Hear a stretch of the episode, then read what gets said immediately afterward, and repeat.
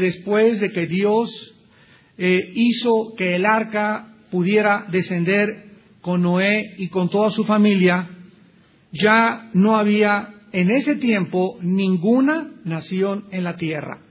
Cuando el arca de Noé se posó sobre las montañas del Ararat, que es actualmente lo que se conoce como Armenia y que está casi al nivel del mar, es un lugar geográfico que facilitó el descenso y en ese momento, repito, no existía ninguna nación. Los únicos pobladores que había en ese momento eran ocho personas. Noé y su familia, los tres hijos de Noé y las tres esposas de los hijos de Noé o las tres nueras. En Génesis capítulo 7, versículo 13, dice la Biblia que en el mismo día entraron Noé y Sem, Cam y Jafet, hijos de Noé, la mujer de Noé y las tres mujeres de sus hijos con él en el arca.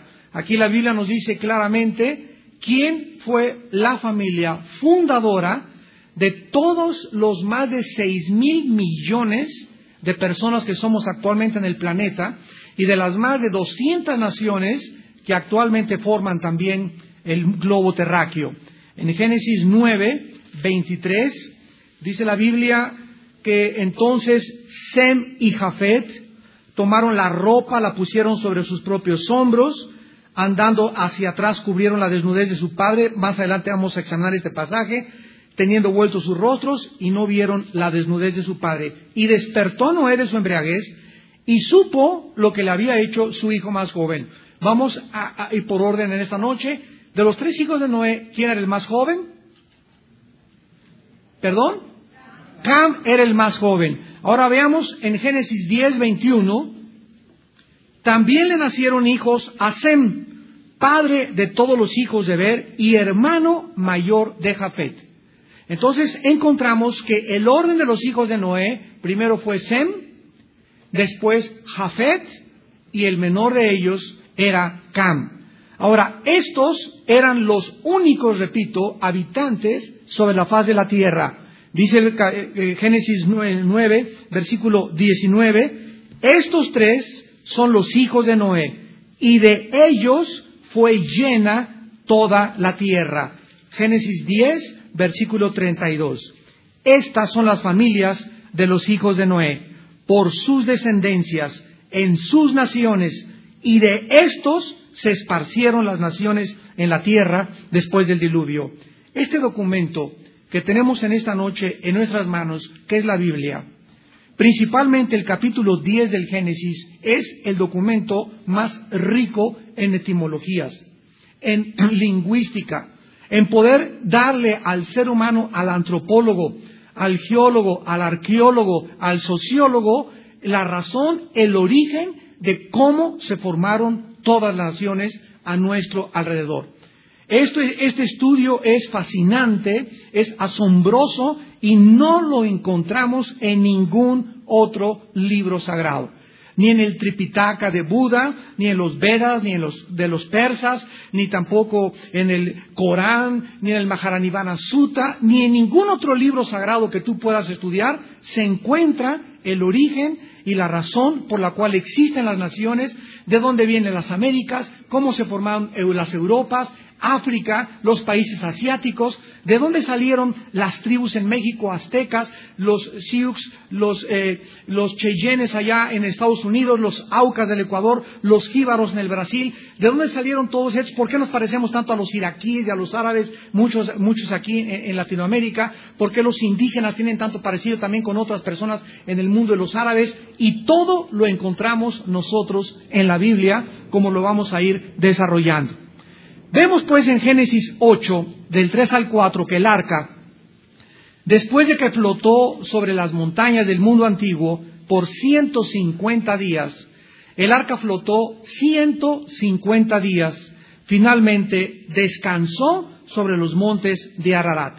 Dice Génesis 8, versículo 3 y versículo 4, y las aguas decrecían gradualmente de sobre la tierra y se retiraron las aguas al cabo de 150 días.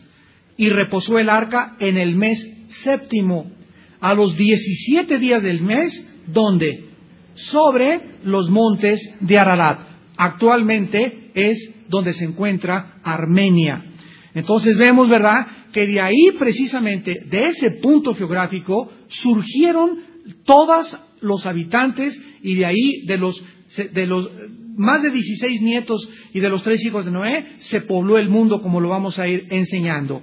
Esta región, Armenia, es una región que se encuentra muy cerca del centro geográfico de la superficie de la tierra sobre el nivel del mar, por lo que el lugar del descenso del arca fue un lugar ideal para que ahí pudiéramos decir aterrizara, ¿verdad? O descendiera el arca de Noé. En ese momento no había violencia en la tierra, vuelvo a repetir, no se iban a encontrar con tribus eh, este, hostiles hacia ellos. En ese momento ellos eran los únicos habitantes que vivían y ellos vivieron cientos de años. La población entonces comenzó rápidamente a crecer. Muy pronto Noé tuvo no solamente a sus tres hijos, sino dieciséis nietos, que son los que forman parte de Génesis 10 o lo que se conoce como la tabla de las naciones. Esta información que tenemos aquí en Génesis 10 nos muestra que Noé tuvo por lo menos dieciséis nietos y los que no se nombran y muchas nietas más.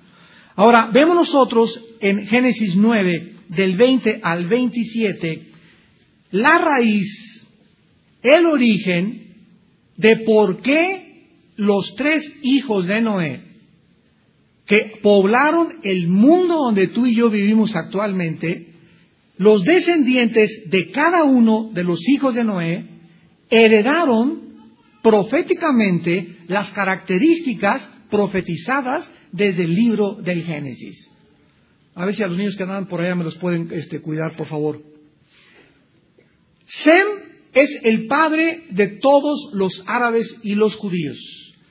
Cuando Sem comenzó a poblar, vamos a ir viendo también geográficamente todos los puntos y las naciones, poblaron todo lo que es el Asia Menor, se extendieron los semitas por todo lo que es el Asia, los chinos, y después brincaron por el estrecho de Bering, cruzaron hacia las Américas y comenzaron a poblar las Américas. Entonces podríamos decir que los indígenas de todas las Américas vienen de Sem, porque fueron los que emigraron hacia el Asia.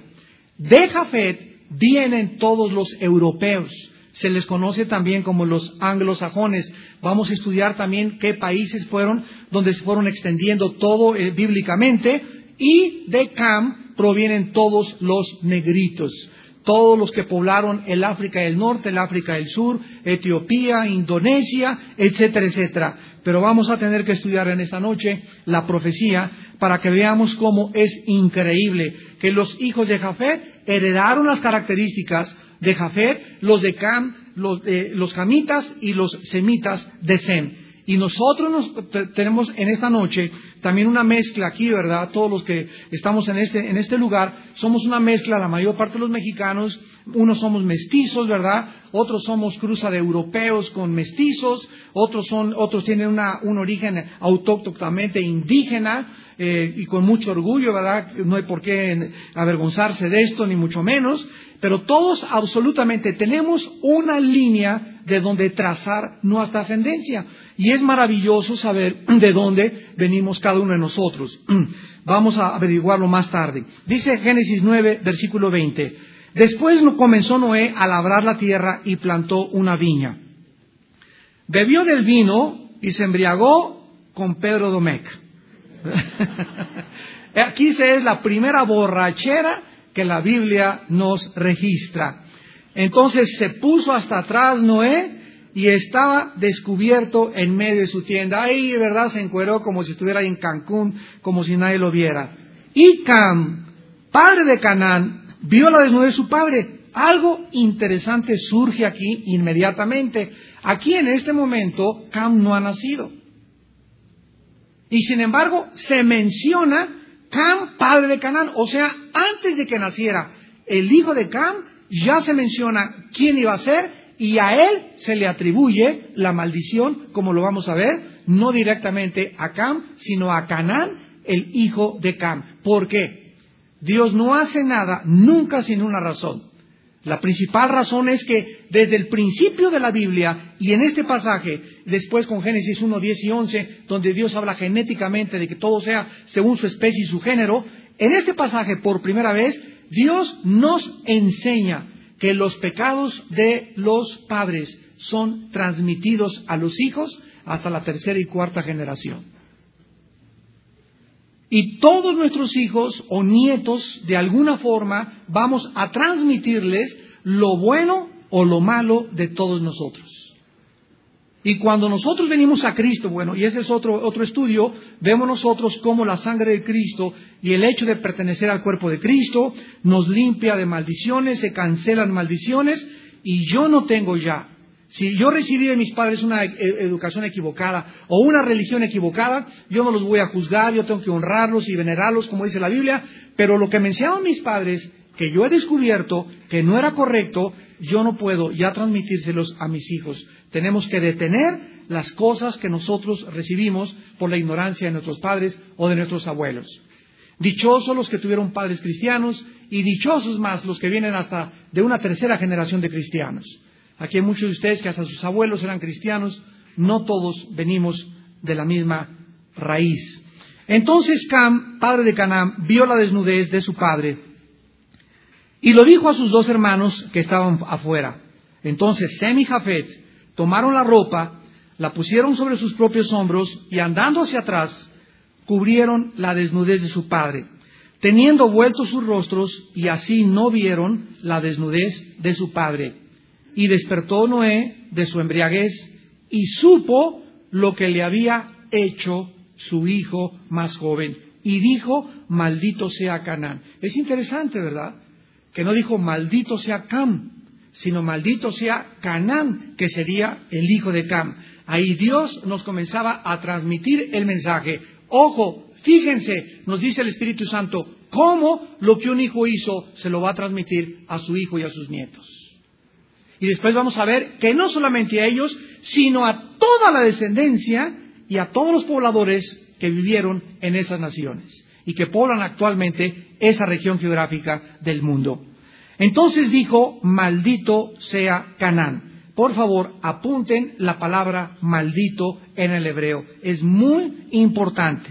Es la palabra arar, como suena, como si fuera arar la tierra. Arar. Y significa impedir que crezca. Poner obstáculos. Quitarle el poder o resistir. Cuando una persona, de acuerdo a esta maldición, acarrea sobre su vida esta maldición, por ejemplo, les voy a dar un ejemplo, un esposo, escúchame, un esposo que es adúltero, corre el peligro de ser impotente sexualmente.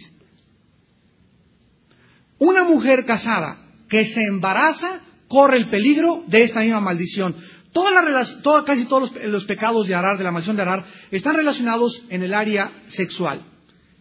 Entonces, hay muchas mujeres que sufren de frigidez, que sufren de esterilidad, porque o, se prostituyeron o le dieron su cuerpo fácilmente en su juventud a muchos jóvenes y inmediatamente comenzamos a traer esa maldición a nuestra vida y comenzamos a impedir que algo haga que yo pueda ser fértil, algo impide que yo pueda desarrollarme, algo impide que yo pueda disfrutar el sexo, algo, algo impide que yo llegue a los 85 años de edad con mi esposa y sigamos los dos sexualmente activos y las cosas que nos impiden en la vida desarrollarnos, crecer y alcanzar el potencial que Dios ha hecho son maldiciones. Maldiciones le llama la Biblia. Y estas maldiciones tienen que ser localizadas y lavadas bajo la sangre del cordero. Porque es lo único que puede quitar las maldiciones. Ni una visita al psiquiatra, ni el psicólogo, ni Walter Mercado, ni nadie. Solo la sangre de Cristo tiene el poder y siempre y cuando en tu vida exista el arrepentimiento. Maldito sea Canaán, siervo de siervos será a sus hermanos. Aquí se profetiza pues que todos los que descendieran de Canaán, ¿dónde habitaron los cananitas? En la parte de África, Etiopía, Indonesia. a través de toda la historia, los pobres negritos han sido esclavos de los blancos. Desde los tiempos de la conquista, desde hasta cuando llegaron, hasta cuando colonizaron Estados Unidos, han, ahorita han cambiado muchísimo las circunstancias ya. Pero en España, en Italia, en Inglaterra, en Estados, las naciones jaféticas y las, naciones semitas han esclavizado a los negritos. Y vamos a ver otra característica increíble. ¿Se acuerdan que somos espíritu, alma y cuerpo? vamos a ver que las naciones jaféticas heredaron lo que es las características del alma. O sea, todos los pobladores de Europa han sido intelectuales, escritores, músicos, artistas, etcétera, etcétera. Los camitas han sido personas de fuerza física. El negrito es bueno para la macumba, es bueno para bailar, es bueno para, este, para el deporte, es bueno para correr. Han destacado en el área física. Y los semitas en el área espiritual. Ahí en el Medio Oriente se encuentran las tres religiones más grandes del mundo. Los judíos, los musulmanes y los cristianos. Ahí tuvieron su origen. De los descendientes de Sem. Heredaron el área espiritual, el área intelectual y el área carnal. Los tres hijos de Noé y la transmitieron a todos sus descendientes. Interesante. Dice el versículo 26, dijo más, bendito sea por Jehová mi Dios Sem, y sea Canaán su siervo. Ven ustedes que a Canaán o las descendientes de Canaán van a ser siervos de los otros dos hermanos, o sea, de los jafetitas y de los semitas. Engrandezca Dios a Jafet, versículo 27, y habita en las tiendas de Sam y sea Canaán su siervo. Este evento, ¿verdad?, ocurrió cuando desgraciadamente un día Noé se emborracha se acuesta en su tienda desnudo y su hijo Cam lo ve desnudo. Ahora, es importante entender esto. La frase le dio desnudo significa en la Biblia tener relaciones sexuales. Vamos a comprobarlo. Levítico capítulo 18. Solo escudriñando la Biblia, la Biblia nos puede revelar e interpretarse a sí misma. Dice Levítico 18, versículo 7. La desnudez de tu padre o la desnudez de tu madre no descubrirás. Tu madre es, no descubrirás su desnudez. Veamos ahora Levítico 20, versículo 20. Cualquiera que durmiere con la mujer del hermano de su padre, la desnudez del hermano de su padre descubrió, su pecado llevarán, morirán sin hijos. Vemos pues que ver la desnudez de una persona en la Biblia se asocia con tener relaciones sexuales. Entonces aquí tenemos nosotros entre Noé y entre su hijo Cam la primera relación homosexual en la Biblia. Y por eso es que fue tan grave, tan grave, tan grave la maldición que cayó sobre todos los descendientes de este último hijo de Noé. Ahora, veamos también nosotros ahora a continuación que las naciones que descienden de Cam, de Jafet y de Sem iban a manifestar, repito, las mismas características de sus respectivos padres. Por esto, esto no fue solamente la opinión de Noé, sino que Noé, guiado por el Espíritu Santo, como lo acabamos de ver, procedió a profetizar lo que acabamos de leer, lo que a cada uno de ellos le iba a suceder. Ahora, veamos la clave para poder interpretar esto. En primera de Tesalonicenses 5, versículo 23 en adelante, la Biblia nos revela de qué está formado el ser humano. Si yo te preguntara, ¿quién eres? Si tú eres cristiano, me podrías contestar. Fíjate cómo contesta un cristiano. Soy espíritu. Tengo un alma y vivo dentro de un cuerpo. Como la parte espiritual no se puede descubrir a través de la investigación científica, fue lo que Sigmund Freud, el doctor vienés, a finales del siglo XIX, principios del XX, trató de, de penetrar. A pesar de que Freud venía de un matrimonio cristiano, y que leyó la Biblia durante su juventud, igual que Carlos Marx, igual que Friedrich Nietzsche, y todos estos hombres que tuvieron el contacto con la palabra de Dios, Freud se volvió ateo. Y entonces él comenzó a hacer experimentos con pacientes de histeria para tratar de descubrir si al paciente, hipnotizándolo, lo podría poner en un estado inconsciente para, para tratar la conciencia inconscientemente y cuando regresara el paciente al estado consciente, o sea, deshipnotizado, poder curar inconscientemente su conciencia lastimada. Y fue un fracaso total. ¿En qué se equivoca la psicología moderna, que está basada en el psicoanálisis freudiano, en la, psicología transpersonal y en el conductismo de Skinner, un famoso psicólogo este, eh, californiano? Son las tres ramificaciones principales de la psicología moderna. El fracaso de la psicología es creer que el problema humano se encuentra en la psique, en la mente. Y la Biblia nos dice, el problema humano, señores psicólogos que me escuchan, los estudiantes de psicología, va mucho más allá del problema humano de la mente. El problema humano se encuentra en un área que nadie puede descubrir más que la Biblia, que se llama espíritu. De acuerdo a la Biblia, nacimos espiritualmente muertos. Entonces, ese espíritu que nació muerto cuando tú naciste y cuando yo nací, a través de una herencia que se llama pecado, el pecado original de Adán y Eva, esa muerte espiritual que tú tienes y que yo, es la que nos hace buscar una religión. Es la que nos hace buscar meternos a la dianética, a la cienciología, este, a la masonería, eh, con, los, eh, con, el vudú zen, con los lamas de la India, eh, asociarnos con los mormones, con los testigos de Jehová, catolicismo romano, judaísmo, budismo, etcétera, etcétera. El hombre busca algo con que llenar el vacío tan grande con el cual nacimos. Otros lo buscan con el alcohol, con las mujeres, con el sexo, con el poder, con la política, y el ser humano se encuentra siempre vacío. Jesús lo expresó en Juan 4 con estas palabras. Cualquiera de ustedes que bebe de esa agua volverá a tener sed. Mas el agua que yo vengo a darles es una fuente que se convertirá dentro de ti en una fuente de agua de vida eterna. En Juan 7, Cristo se levantó en el último día de los tabernáculos y le gritó a la gente, si alguno tiene sed, venga a mí y beba. Porque como dice la Escritura, ríos de agua viva, al recibir a Cristo se convierte entre nosotros en un río. Un río es algo, es un, es un agua que está en constante movimiento.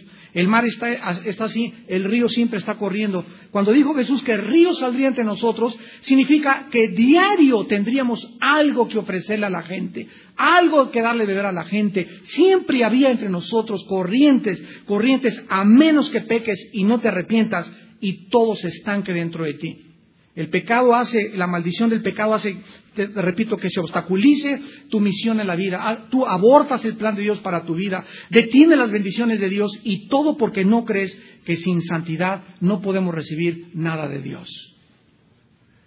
Es la santidad la que hace que fluyamos, la que nos da paz, la que nos da tranquilidad, la que nos hace que las puertas del cielo se abran, la que hace que Dios nos abra puertas, que nos dé gracia con la gente, la santidad.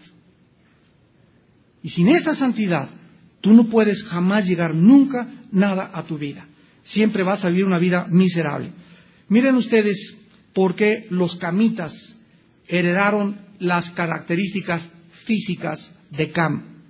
O sea, son atletas, soldados, deportistas.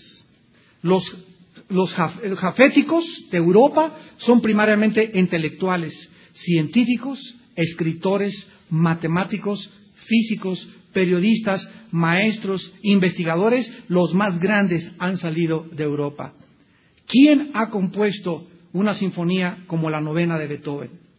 ¿Quién ha compuesto óperas como las de Giuseppe Verdi, la Traviata, este, eh, todas las, de Giacomo Puccini, Rigoletto, eh, la Bohemia? ¿Quién ha podido igualar a estos músicos desde que ellos las compusieron hace siglos atrás? Ahorita encuentras solamente canciones de Juan Gabriel, de los Bookies, etcétera, etcétera, y esa es la música que predomina. Ya casi nadie escucha en su, en su coche, en su casa, música clásica. Chopin, Tchaikovsky, Mozart, Verdi, Puccini, nada de esas cosas. ¿Quién lee a, Shakespeare? ¿Quién lee este, a autores famosos y, intelectuales profundos que, te pueden aportar algo para poder por lo menos comparar su filosofía con la filosofía de la, Biblia? Ya casi nadie. Todos traen debajo del brazo el calimán o el ovaciones. Y este atraso cultural de nosotros, ¿de dónde viene? Lo vas a saber. Y vemos también nosotros que todos los que fueron semitas, ¿verdad? Son, eh, eh, o, que heredan estas características de Sem, que ah, ah, son los atributos espirituales, son pastores, teólogos, misioneros, etcétera, etcétera. Y esto sucede también con las naciones. Ahora, vemos pues que Sem, de donde se hereda las características espirituales, sería el hijo a quien Dios le transmitiría su conocimiento y su voluntad. Repito, no es absolutamente una coincidencia de que Estados Unidos de Norteamérica se encuentre ahorita en un país semita, Estados Unidos los americanos son jafetitas, todos los europeos poblaron Estados Unidos.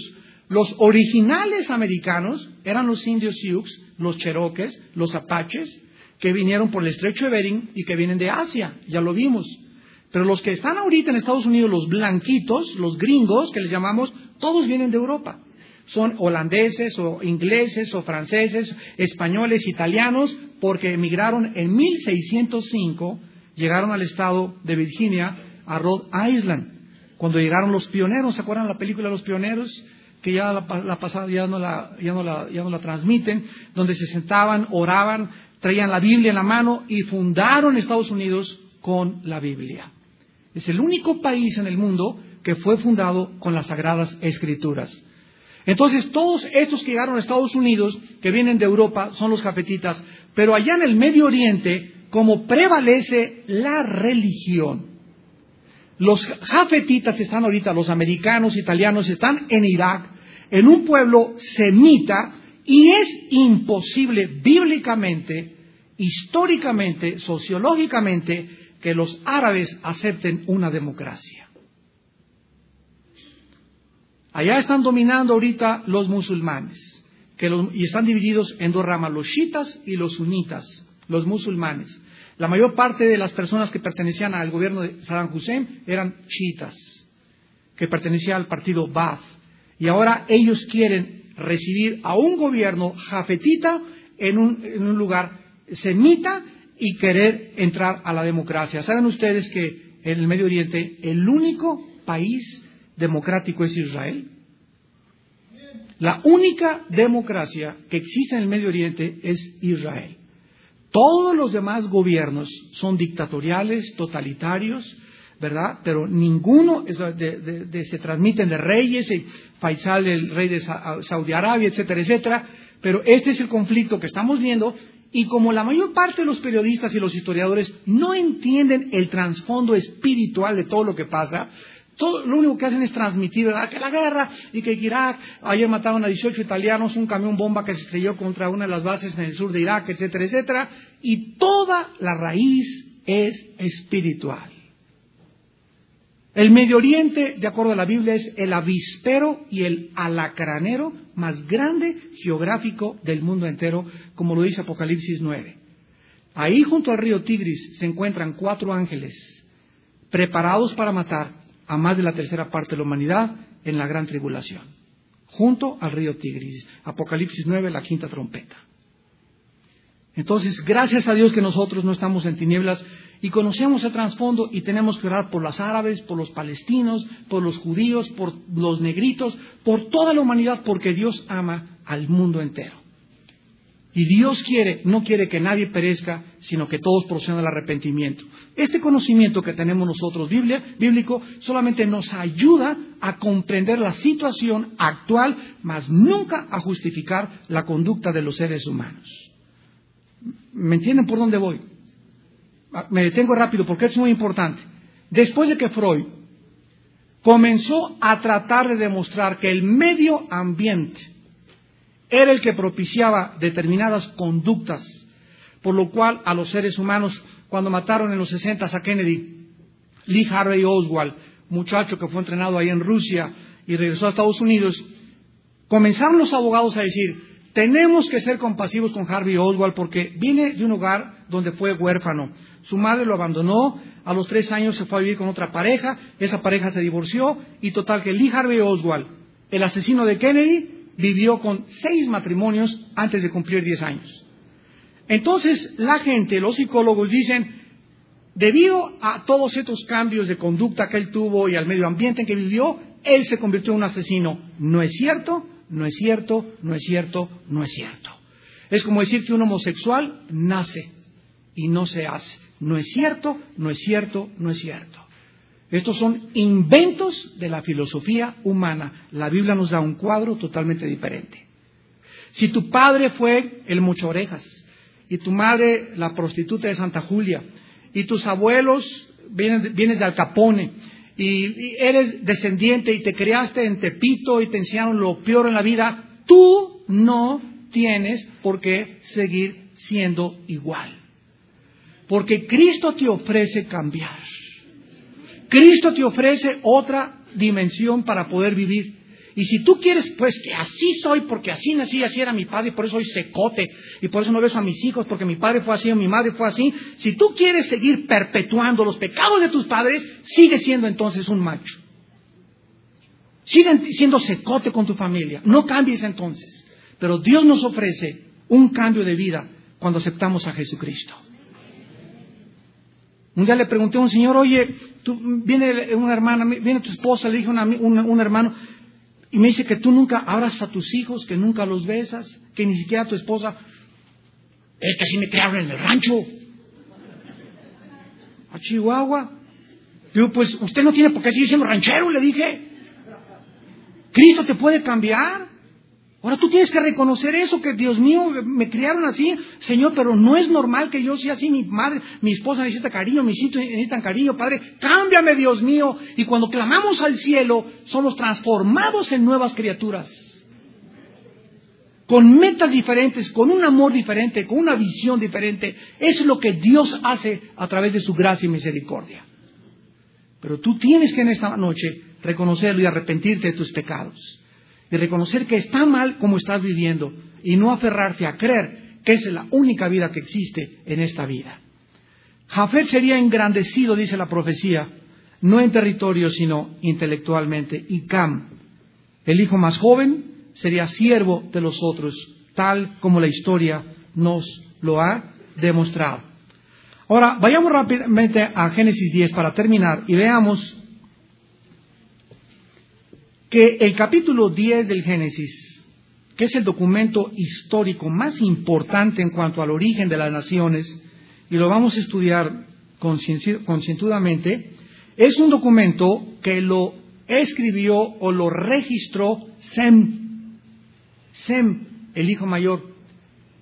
Y él lo transmitió y lo guardó, y Moisés, que escribió los primeros cinco libros de la Biblia que se llaman el Pentateuco, penta significa cinco, es el que recopiló este material, pero principalmente el de Génesis capítulo 10.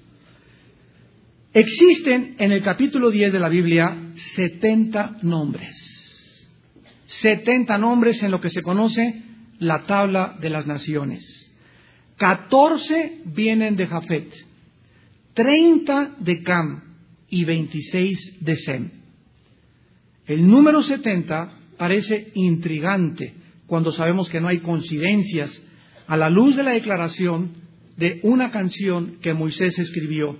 Veamos lo que dice en Deuteronomio 32. Deuteronomio 32, versículos 7 y 8. Esta es una canción que Moisés escribió y dice el versículo 7 y 8, acuérdate de los tiempos antiguos, considera los años de muchas generaciones, pregunta a tu padre y él te declarará, a tus ancianos y ellos te dirán, cuando el Altísimo hizo heredar a las naciones, cuando hizo dividir a los hijos de los hombres, estableció los límites de los pueblos según el número de los hijos de Israel. Esto es asombroso si nosotros lo comparamos con Génesis 46 y veamos cuántos fueron los judíos que salieron de la tierra de Canaán para habitar en Egipto. Génesis 46, versículo 27. Y los hijos de José, que le nacieron en Egipto, dos personas, todas las personas de la casa de Jacob que entraron en Egipto, fueron setenta.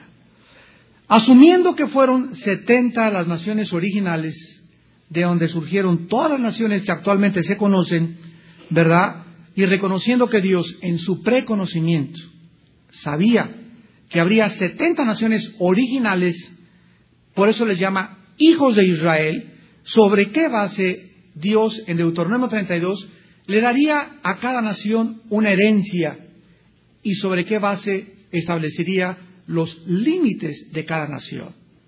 ¿Ustedes creen que es un ejemplo rápido, coincidencia, que México haya perdido Texas y California cuando, según la historia, el general Santana nos vendió? No es coincidencia. Dios había establecido exactamente que México llegara hasta Tijuana y tuviera la frontera en Guatemala y que esos dos lugares les pertenecieran, ¿verdad?, a lo que ahorita conocemos como los gringos. Pero de acuerdo a la Biblia, Dios ha establecido la herencia de cada nación y los límites de cada nación. Ahora, basado en que vayamos a Hechos capítulo 17. Qué grande eres, Señor. Bendito sea tu nombre. Eres maravilloso, Señor.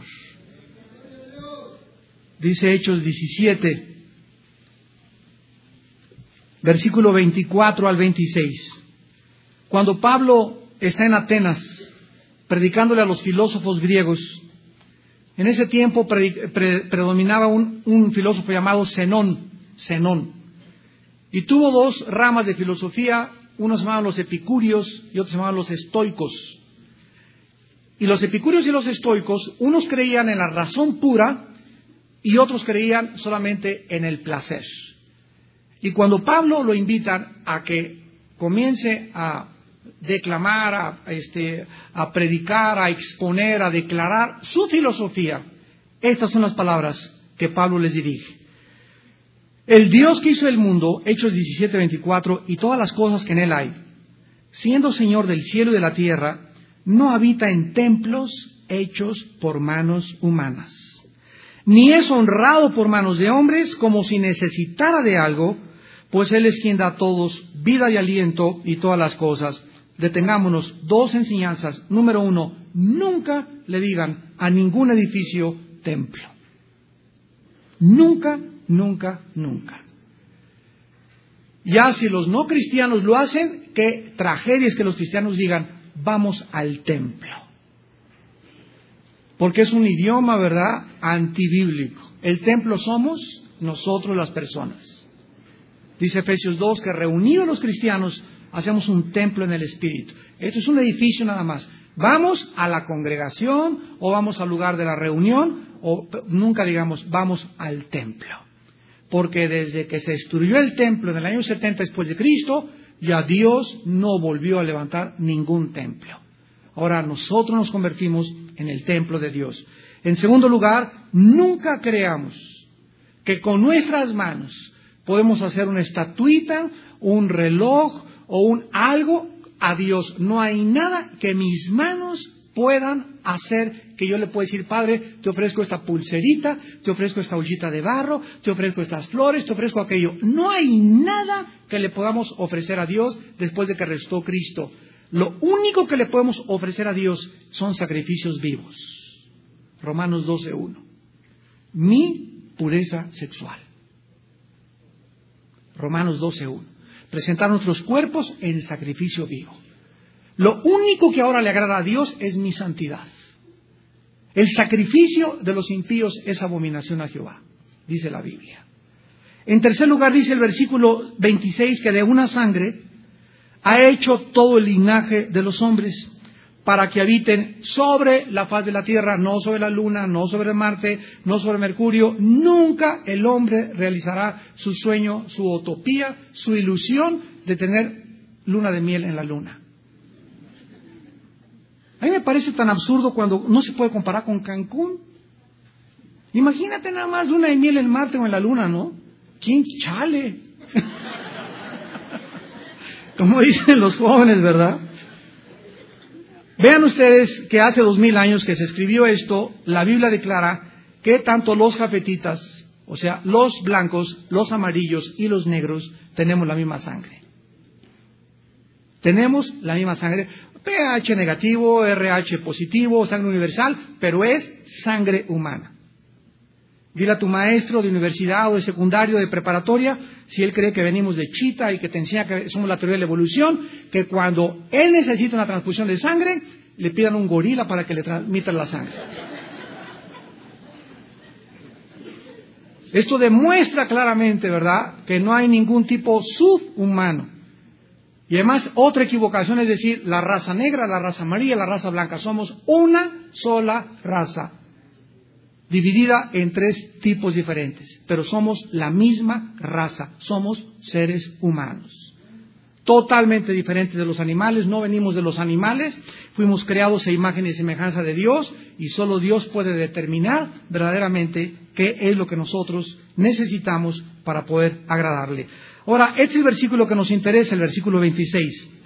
Dios establece que habitemos en este mundo y Dios pone una composición perfecta química de oxígeno, hidrógeno y gases para que esto que respiro sea exactamente lo que necesitan mis alveolos pulmonares, mi corazón late, mi sangre. Este oxígeno no está en la luna ni saliendo de la estratosfera. Dios pone el sol, Dios pone las manzanas, me como una manzana y es exactamente lo que las frutas tienen lo que me da este, los antioxidantes contra los radicales libres de mi cuerpo, y todo absolutamente está interrelacionado y Dios nos preparó este mundo, a diferencia de todo el planeta, el sistema planetario, que no hay vida, ni agua, ni árboles, ni palmeras, y queremos ir allá. ¿Y saben por qué queremos ir allá? Todo es con fines bélicos. Nada de que para poner ahí un espada, todo es para tratar de que el primero que llegue allá domine el mundo entero. Y si Dios nos diera oportunidad que Él viniera, el mundo acabaría así, en una guerra cósmica. Porque dice la Biblia, ha, hecho a, los hombres para que habiten en la paz de la tierra y les ha prefijado el orden de los tiempos y los límites de su habitación. Dios ha con anticipación determinado el orden de los tiempos. En el momento exacto Cristo, dice Gálatas 4, nace de una mujer, en el tiempo en que Roma estaba gobernando el mundo. Cristo no nació un año antes, dos horas después, todo es cronometrado cronológicamente con una exactitud y la sabiduría de Dios. El día de tu muerte, el día de mi nacimiento, el día de todo lo que pasa, todo está cronometrado y está prefijado por Dios. Y dice la Biblia y los límites de su habitación. Ahora, en el versículo 27, para terminar, la Biblia dice que la relación que una nación tenga en su prosperidad, la forma como Dios bendice a una nación y lo que determina el tiempo que un imperio dura, es la forma como los habitantes de esa nación buscan a Dios. Para que busquen a Dios. Todo lo que dice anteriormente, la prefijación de los tiempos, de los límites de nuestra habitación, la sangre que nos puso, todo en la vida es armando, me dice Dios, toda la familia que te di, todo tú te encuentras, tiene una razón, búscame y vivirá tu alma para que lo busquemos.